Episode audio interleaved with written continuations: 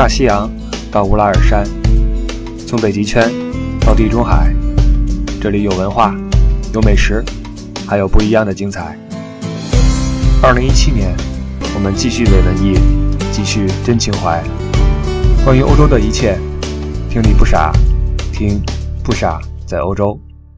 各位好，我是李不傻。每个礼拜天早上起来八点钟和您见面的不傻在欧洲又一次出现。然后我们这一回就书接上回吧。上一期我们说的是打工的一些事儿，然后在打工之余，不是呃着重的啊，打工是辅，着重的给我们明年四月份的听友团做一广告啊，这是上期内容。那这一期呢，我们就再说一说旅游的事儿。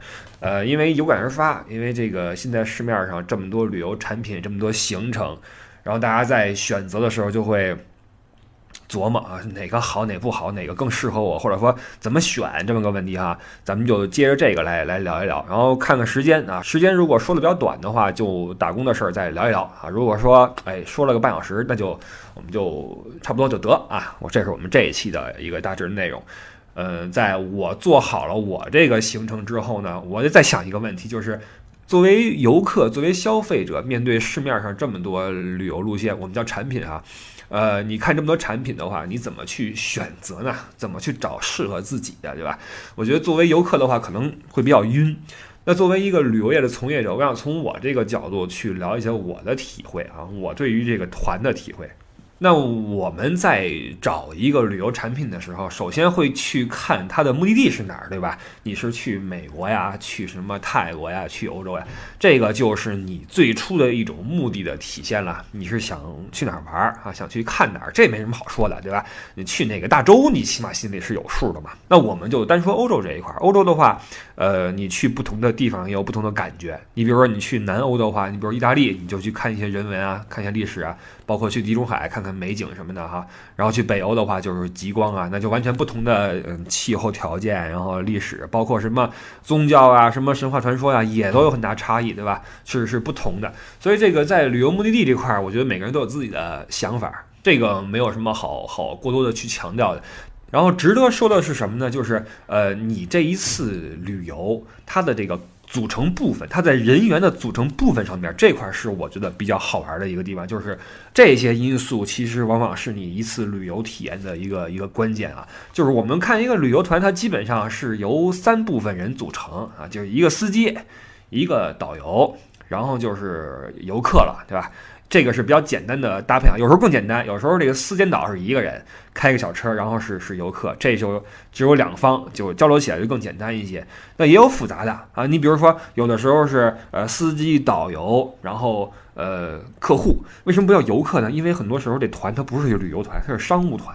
商务团的话，往往这情况比较复杂一些，里边可能哎，这个是这个出资方啊，那个是什么呃旅行社的什么二把手过来这个嗯在前线督战，然后这边是地接社的谁谁谁，然后怎么怎么着，这种团就比较的。晕菜啊！经常这种团一接机哈，还没怎么着呢，刚刚寒暄完，立刻被人拉一边去。哎哎，那个导游，我跟你说啊，这团要注意了啊，注意了。这个啊，你看那边刘总啊，刘总他是这个旅行社的这个大头，你要注意啊，注意，有什么事儿问他一句。然后那边那个李总。李总是这个客户，客户，但是呢，他一般他是拿主意的，但是呢，你要说话的话，找他边上那个小王啊，小王跟你来沟通，小王这人好说话，你放心，但是跟他说话小心一点，他是那李总的人，好吧？然后你看那边那个啊，赵总。赵总是什么人？他是出钱的，你知道吧？这一趟所有钱他来出，境外的这些呃垫付的这些现金啊，你啊最后呀找他要。但是呢，钱你要保证花在明面上，别让人看不见，好吧？他是出钱这一块，所以你要注意了。然后你在车上说话的时候，你要记住啊，以什么什么什么名义来接这个团，不要提什么什么什么什么国旅，要提什么什么什么什么公司，你都要注意啊。我就就这种团啊。经常是这种，这尤其是这种商务团特别多，谁谁出钱谁办事儿，谁领队，然后谁这个拿主意，哇，各种名字各种身份啊，下来之后一顿交代，这种团带起来就比较的那种复杂，就是你得特别的小心。上车之后你说话简直就是思前想后，你特怕一句话说错了得罪了谁啊，就这立刻就完蛋。因为这个工作说实话，它爽在什么地方呢？爽在实际上你是没有领导的，因为在一个团的执行过程中，你就是老大嘛，对吧？司机跟你去协商，游客什么都不知道，你都你来安排，几点钟从哪儿出发，几点钟到什么地方，然后先干什么后干什么，都是你一个人去说了算。然后你有你自己的风格，这个风格，呃，一般别人也不知道，对吧？你没有老板去跟着你，所以就比较舒服一些。但一旦这个团里面出现很多种角色的话，旅行社的老板来了。地接社老板也来了，出资方也来了，客户也来了。哇，你作为一个中间的这个，就听着你跟那说，你跟那说话，你你直抖，你知道吗？你 你都不知道说什么好。不过这个也有喜欢这种团的人啊，我知道很多导游他喜欢这种团，因为什么呢？好玩啊，这么多身份在里面有意思呀。那我就是一导游，对吧？我倒要看看你们这帮人凑一块儿能说点什么东西出来，我看看你们是怎么跟别人不同的利益方打交道的。对吧？我把我事儿办好之后，我看你们那儿，哎，我觉得好玩，对吧？或者说这是个挑战呢，对吧？这么多人，这么多个立场，我都给伺候好了，我有成就感，我我开心，对吧？最后你们也喜欢我，我也高兴，对吧？也有这种人。那像我就是属于那种脑子比较简单的，就是只能是那个。最多三方啊，最多三方，就是三国可以，战国就晕了啊，就晕了。人物一多的话，就不知道什么时候该该该顾及谁的感受。尤其饭桌上，可可我可怕跟人一块吃饭了，真的，我就希望我自己跟司机俩人啊，就吃顿饭，然后说说明天几点钟出发，完事儿了。饭桌上这些东西我就不掺和了，我这个属于比较土的，脑子比较慢的啊，比较慢的。这是这个团组里边人员的构成啊。但是对于游客来说啊，对于我们大部分人去旅游来说，这个是一般来说不会发生的，基本上就是导游。然后游客，然后司机，司机这一块儿，咱们以前有些节目说过啊，关于司机的种种，呃，就今天就不聊了。当然也有一些其他的轶事啊，在在直播里边聊过几句，节目里边说的话容易被毙哈，容易被毙。然后真正那些比较露骨的没没聊哈。然后这个。关键的是什么呢？是导游这个人，这个我我猜测哈，因为我几乎自己是没怎么跟过团儿，我猜测游客在出发之前，尤其是这种远程这种旅游，会不会提前想象一下导游是什么样的呢？比如说你拿到这个名字了，或者说你提前去去去琢磨一下这个是男是女啊，然后是哪儿人呐什么的，会有这一个念想吗？我不知道啊，我猜测可能会有吧，因为。导游这个人，说实话，对于一个团来说还是比较关键的。毕竟衣食住行嘛，都是他一个人在带，他一个人在在配合，所以他的能力，他的个人的这种这种感觉吧，是挺能够影响游客的旅游体验的。那作为一个导游来说，你首先要合格，对吧？你要基础能力要过关。你比如说你的知识体系是否健全，是否丰富，对吧？然后你的这个沟通能力，这沟通能力就包括你处事。你面对应急的事情是不是能够很快的处理？然后你跟司机的沟通，跟呃游客的沟通，因为有时候那司机不讲理什么的，你不能跟他吵起来，对吧？这是你沟通能力。那另一方面就是你的语言能力，你不能说你只会什么德语、法语，你还得会英语。你去了其他的地方，包括如果对方不会英语的话，你怎么把这事儿给他说明白了，对吧？这都是导游的一些基本的要求。那除了这个基本的技能之外，因为这个基本技能还都是 OK 的啊，基本技能基本都 OK 啊。但是除了这个之外，还有一些软性的一些指标，可能也会对游客造成一些这种影响吧。你比如说吧，比如说有些游客说，我受不了这个声音难听的啊，这声音跟那个锯木头似的，或者跟那个。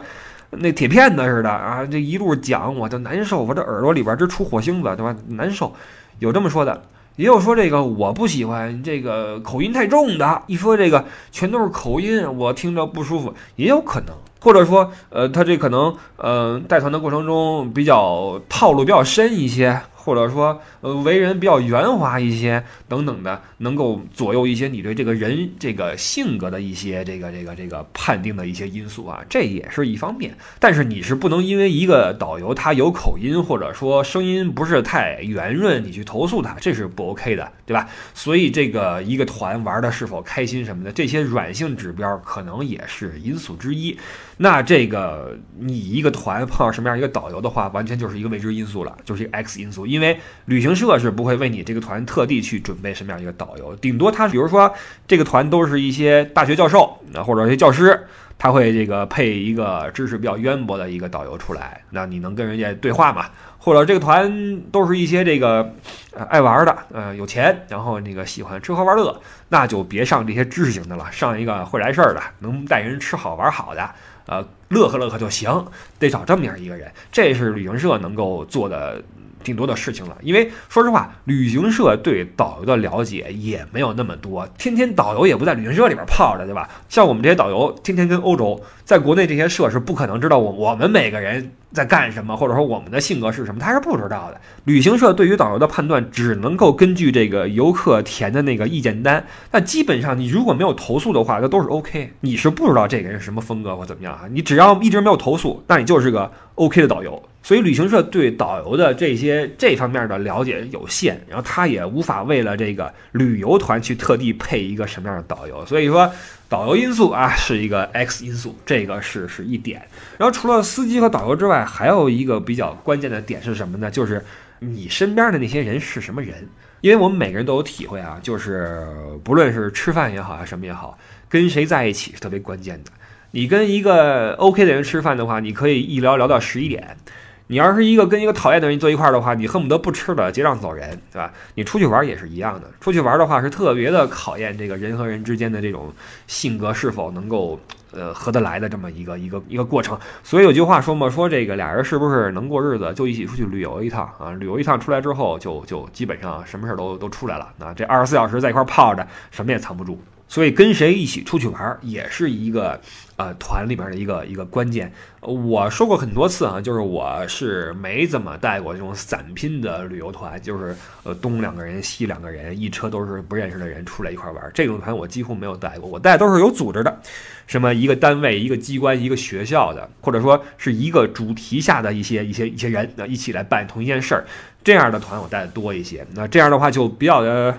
统一比较好安排，因为大家都有一个主心骨，目的是一样的，或者说之前就认识等等哈，没有那么多乱七八糟的事儿。因为这个散拼团呢，因为他人是四处来的，然后大家都有自己的想法、自己的意图。呃，人都是有私心的嘛，呃，你我都一样，都有私心。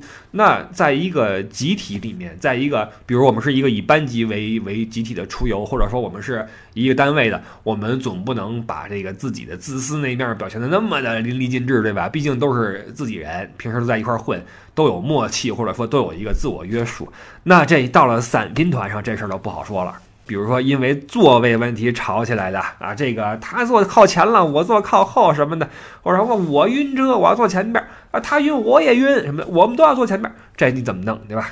还有因为这吃饭问题吵起来的啊，谁就知道夹肉，然后在那翻那菜，因为都团餐嘛，翻那菜翻来翻去，别人还吃不吃了？这样还有因为什么？因为这个睡一块儿，他打呼噜，你给我换房间什么的。还有那些不吵的，不吵呢，但实际上这个是另外一种斗争，什么呢？比如说这个一个现象啊，比儿子。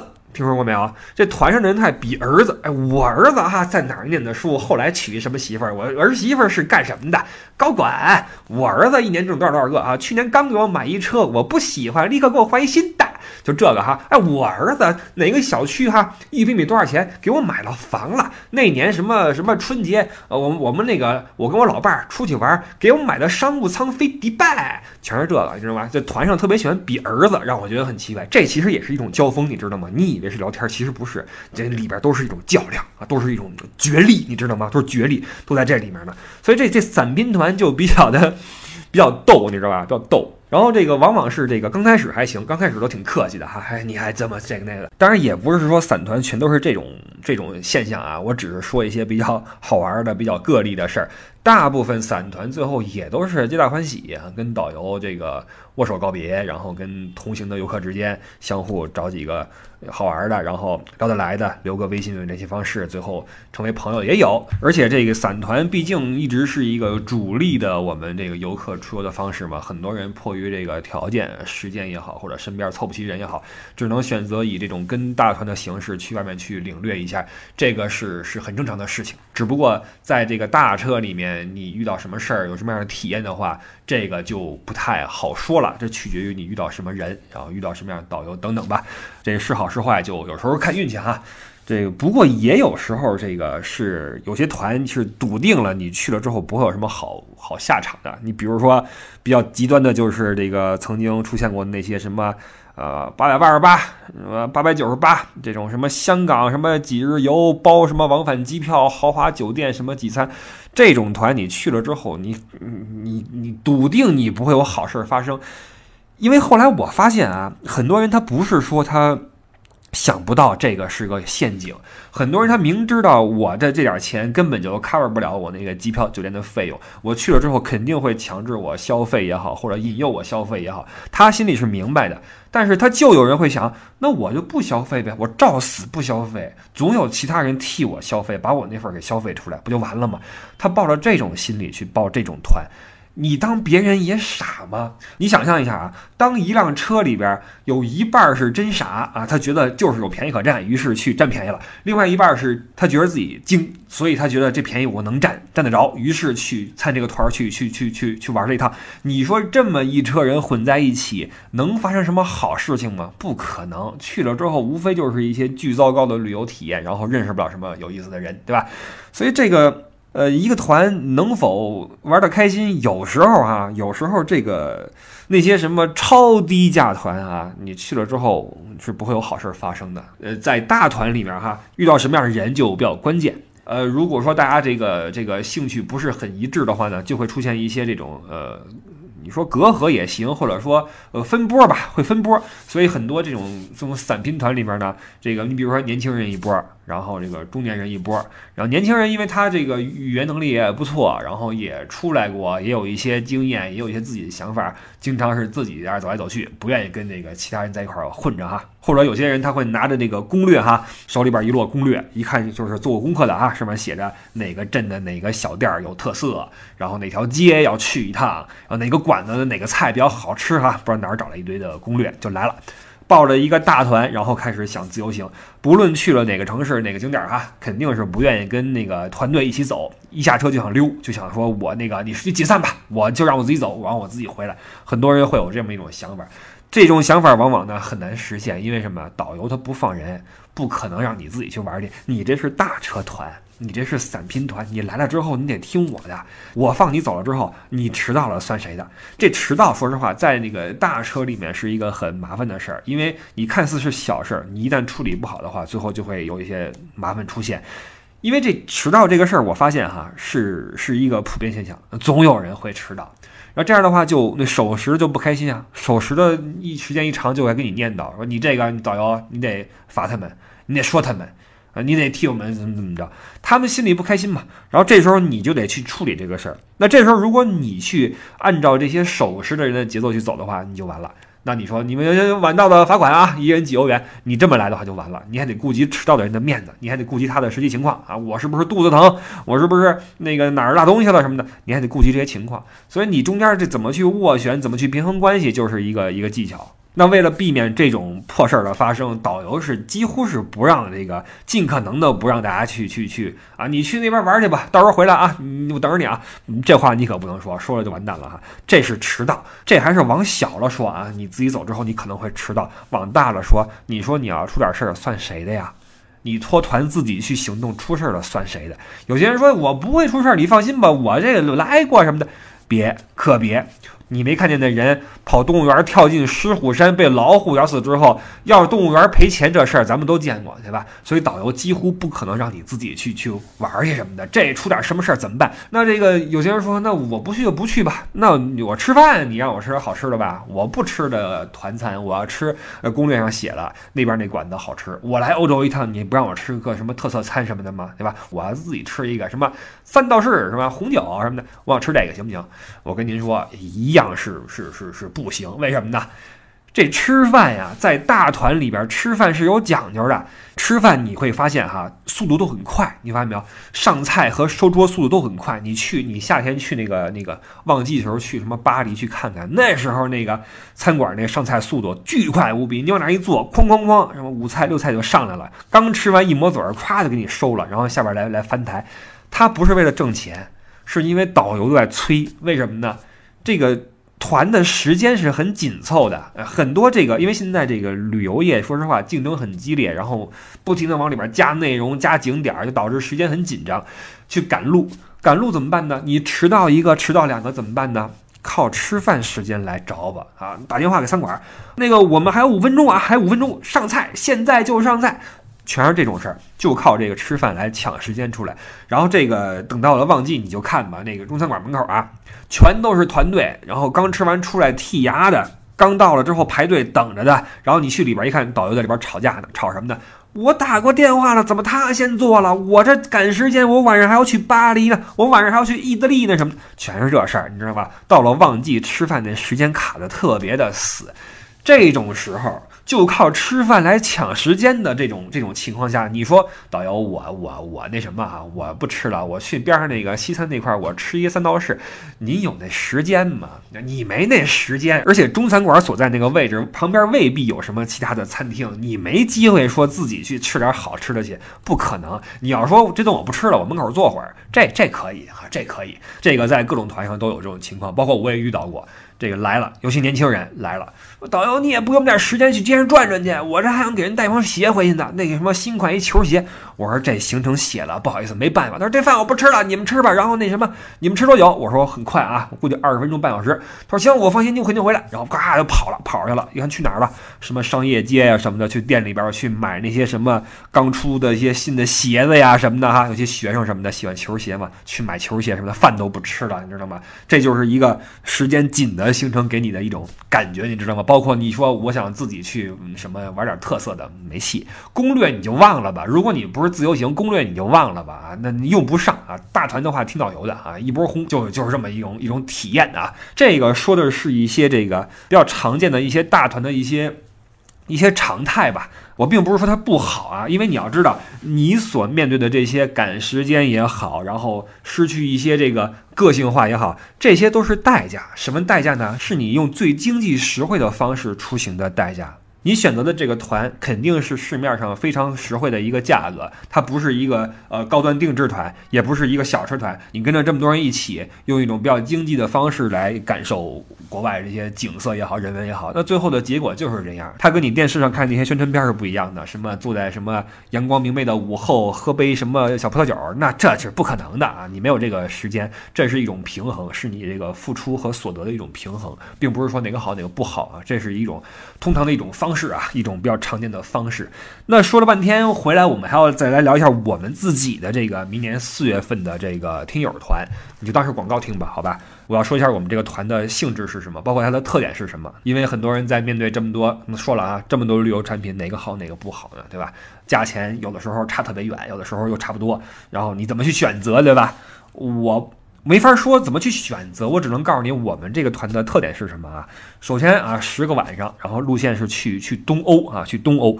呃，这个欧洲它虽然说地方不大，但是东西南北四个方向还是有很大差异的。那单说东欧的话，它因为一些历史的原因吧，呃。我们总听说东欧什么波西米亚风情游等等的哈，其实这波西米亚这个东西，你在现在的大街上你很难去看到波西米亚是什么东西啊。很多人简单的理解是波西米亚是那种大长裙子什么的哈，其实这些东西在东欧你是不怎么能看到的。但是东欧这块好玩的是什么呢？它因为历史的一个一些原因啊，发生过很多重大的事件。所以它有一种沧桑感，因为它的这个在历史上基本上是被总是被被蹂躏的，被欺负，要么来自西边的力量，要么来自东边的力量，总是能够压榨这个东欧这一块。所以他们这种历史呢，造就了他们这些呃民族也好，国家也好的一种沧桑的感觉。但是呢，这个东欧的人呢，又有一种非常热爱生活的一种本性，这就使东欧这些国家呢，有一种这种所谓沧桑下的一种活力吧，对吧？孕育着一种活力。你能看到，虽然说这个国家也好，或者民族也好，呃，历史上是确实比较。有一些悲催的事情，但是在今天还是比较的开心啊。虽然说你要说论发达程度比西欧是差一点，但是呃老百姓还是过自己的，还是很很开心啊。然后这个热爱生活的人呢，基本上都好吃，所以东欧的美食也是也是有的啊。美食有一些，而且东欧的它故事多呀，它历史上故事特别多。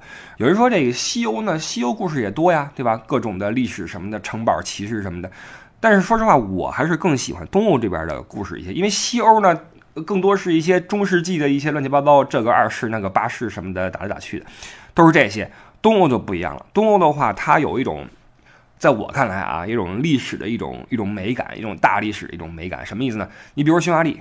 匈牙利在欧洲，它是有自己的特殊的身份和历史使命的。这个国家在历史上面，它对欧洲的一些，比如说亚欧之间的这种偶然的一些来往啊，有着很重要的意义。那比如说捷克啊，捷克布拉格，在这个苏联解体前后的各种境遇啊。或者说在维也纳啊，奥地利维也纳在一战前后的一些这种那种风云涌动的这种感觉哈，这些故事特别好玩，这都是大历史。所以这个线路走下来，这个你如果把这些故事能够串下来的话，是个特别精彩的一种体验。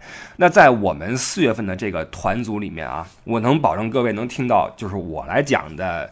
起码两到三个这种大历史、这种大故事，这种在节目里面没有提过的哈，呃，没提是因为有些是没有精准的准备好，但是讲是没有问题的啊。还有就是有一些是在节目里边不能放的，因为在因为一些历史原因吧啊，这个这个啊就不细说了啊，只能够说在车上讲，不能在节目里讲。那在这条线上面能够有一些非常有意思的故事来听，让你对欧洲、对东欧的历史哈有一个。比较新的一种印象吧，并不是简单的说啊，波西米亚风情多瑙河啊什么，没这么简单。其实你往细了说的话，很多好玩的好玩的事情啊。所以这个线路，呃，我觉得很很精彩，我个人很喜欢。那有这个风情，有人都说嘛，说这个我有故事，你有酒吗？或者说我有酒，你有故事吗？咱们这个路线啊，有风情，有美景。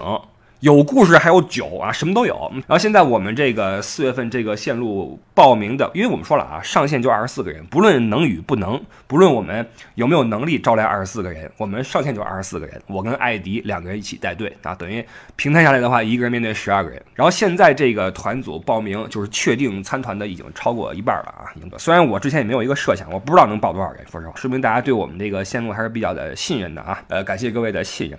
其实我们这个四月份的这次听友团，它最大的亮点，倒不是谁在带队，但是这个可能是大家去报这个团的一个很重要一个因素啊，就是我跟艾迪一起来为大家服务做导游。刚才我们也说了一个旅行团里面的体验啊，体验点，导游和你同行的游客是很重要的两个点。那在导游这个方面，我相信您是可以放心的，好吧？既然您选择报这个团，说明你对导游这块你是放心的。但是最大的亮点是什么？我觉得反而来自您身边，也就是我们的听友。因为不论是谁带队，说破天儿去，也就是个工作人员。我跟艾迪都是工作人员，我们是服务人员，在每天的工作范围之内，我们把事做好就完了。但是在工作之外的时间，晚上到酒店之后，早上上大巴之前，您跟谁一起聊天，跟谁一起用早餐，这些事情反而是我们这个此行的一个亮点。因为我跟艾迪不可能，注意啊。艾迪晚上是不会去你那屋的，对吧？跟您在一块儿的是您在车上的同行的听友。为什么说我们的亮点在听友这块？因为通过我对咱们听友群的长时间的暗中观察啊，我觉得咱们听友是非常棒的一个群体。就我跟艾迪还聊过这事儿，我说你发现没有？说咱们这听友，呃，绝大多数啊都有一个特点，就是有着这个独立思考的能力，有自己的想法，然后有追求，而且热爱生活。后来我就琢磨了一下啊，说我觉得咱们听友有这些共性，并不是一个偶然，因为你想一下啊，能在闲暇时间，你不去棋牌室打麻将，不去广场上跳舞，而是用这些闲暇时间听喜马拉雅 FM 这帮人。我觉得这个群体就有一个特征，就是比较乐于学习。他有时间乐于去听一些新的信息，未必是什么讲座，但是能听一些新的不一样的事儿，这是一个特征。那我们作为一个同一个旅游节目的听友的话，那肯定我们都是一些对欧洲也好，对旅游也好，对人文、对历史有着同样兴趣的人。所以我觉得，在咱们这个团出发之前，我们就已经可以确定我们的团友。彼此之间是有很多共同语言的，我们不必像散团一样上来之后先要看对方是什么样一个人，然后我们都是听友，甚至很多人来之前就是同一辆车出来的，或者说聊一聊你在几号群，我在几号群，很快能打成一片。而且作为长时间的听友的话，节目里边的一些内容、一些梗拿出来随便用，对吧？大家哈哈一笑，我觉得气氛会非常的好。所以我一直认为，在咱们的听友团上面，听友是大家彼此之间的财富。我甚至在想哈，我觉得这个这次这个四月份这次听友团一定要有一个环节，就是大家上来轮流去分享一下自己的一些。呃感想也好，体验也好，不是对节目啊，不是说什么时候开始听节目的什么的，这不用。说一说你的工作是什么性质，你的孩子几岁了，上什么样的学校等等，包括你对欧洲的感觉，对什么食品的感觉，什么都可以聊，对吧？这种这个大家在一起聊天的感觉，我觉得会特别好。所以咱们这个行程啊，绝对不用说像那些什么团一样。给你放个什么电视剧，放个什么西西公主，咱不玩这个，咱们就要么讲故事，要么聊天，要么干脆一起休息，一起在车上睡觉都可以。这个我觉得是咱们这次行程会特别欢乐的一个点。然后咱们这次这个路线啊，如果你看那个路线安排的话，它还有一个特性是什么？就是我们特地留了四个整天，有四个整天分别留给了四个都市：一个布达佩斯，一个布拉格，一个慕尼黑，一个维也纳。在这四个整天里面，大家基本上属于一个半自由的状态。你可以在布达佩斯去巷子里面找美食啊，我可以给你一些推荐。你可以在维也纳去找一些咖啡馆。维也纳最大的魅力、最多的历史就藏在这些咖啡馆里面，一定要去喝杯咖啡、吃个点心什么的，浪费一点时间在某个下午，好吧？不要去赶路，在那个城市里面找个地方坐一坐、走一走、摸一摸啊。这个是是在维也纳，包括博物馆啊，维也纳有这个西西博物馆，有什么自然历史博物馆都很好，都可以花时间去去看。一整天的时间，你想去哪儿去哪儿，包括在布拉格，布拉格更是如此了。那个布拉格广场也好，包括查理大桥，你随便走，随便自己去去溜达，自己去玩儿。那慕尼黑呢？如果你是球迷的话，你可以自己去安联体育场，或者你因为临走前了嘛，最后一天你可以在市区里边去买点东西去啊。我们会把大量的时间留给我们的听友，让大家按照自己的想法、自己的体会啊，在一定的这个信息的指引下去体会欧洲。这种旅游的方式，在我个人看来是市面上大多数旅游产品都无法满足的一点。很少有一个旅游产品能给你四个整天的时间，让你以一种非常自由的状态去想去哪儿去。哪儿怎么样？这个是很难的，而且我们这个全程还有一个特点是什么？我们只包三顿餐，三顿所谓的特色餐，我们会组织大家一起吃。剩下的时间你想吃什么吃什么。你想吃大餐的话，提前查好了，你自己想去哪儿吃去哪儿吃。你都到欧洲了，而且我们的听友基本上对欧洲要么是来过，要么是有一定的概念，要么是有一定自己的想法。我觉得没有必要去组织。一直去吃那个团餐的中餐去，那太没意思了，真是受不了了。你说我这实在想吃点中餐的话，咱们就组织一次呗，这也很自由，对吧？所以比较自由是我们这个团的一个大的一个特点啊，包括我所期待的我们听友间的这种和谐的相处和这种相互的互动，分享一些个人的经历，对大家来说，包括对我来说，都是一种。既是体会也是学习吧，对吧？包括以后我们会做一些，比如说和音乐相关的、和红酒相关的主题游，因为我们听友里面有各方面的人才啊。音乐方面我们有乐队的主唱，在酒方面我们更是有这种专业的学生，有葡萄酒爱好者，包括有这个做红酒的这个商人。各行各业的行家里手都在我们车里面，我觉得这个资源我们可以来利用上，然后我们大家一起图一乐嘛，对吧？既然你想来欧洲，我又比较熟悉欧洲，为什么不把这事儿给它传吧起来呢？对吧？所以这个这就是我们做听友团的一个初衷，以及我们所要想要达到一个效果哈。我们就先看这次四月份的这个第一波啊，第一批这个听友团会是怎样的一种体验，怎样一种效。那关于这个团的细节哈，再说一遍，去新浪微博艾特李不傻，在我的微博里面有写。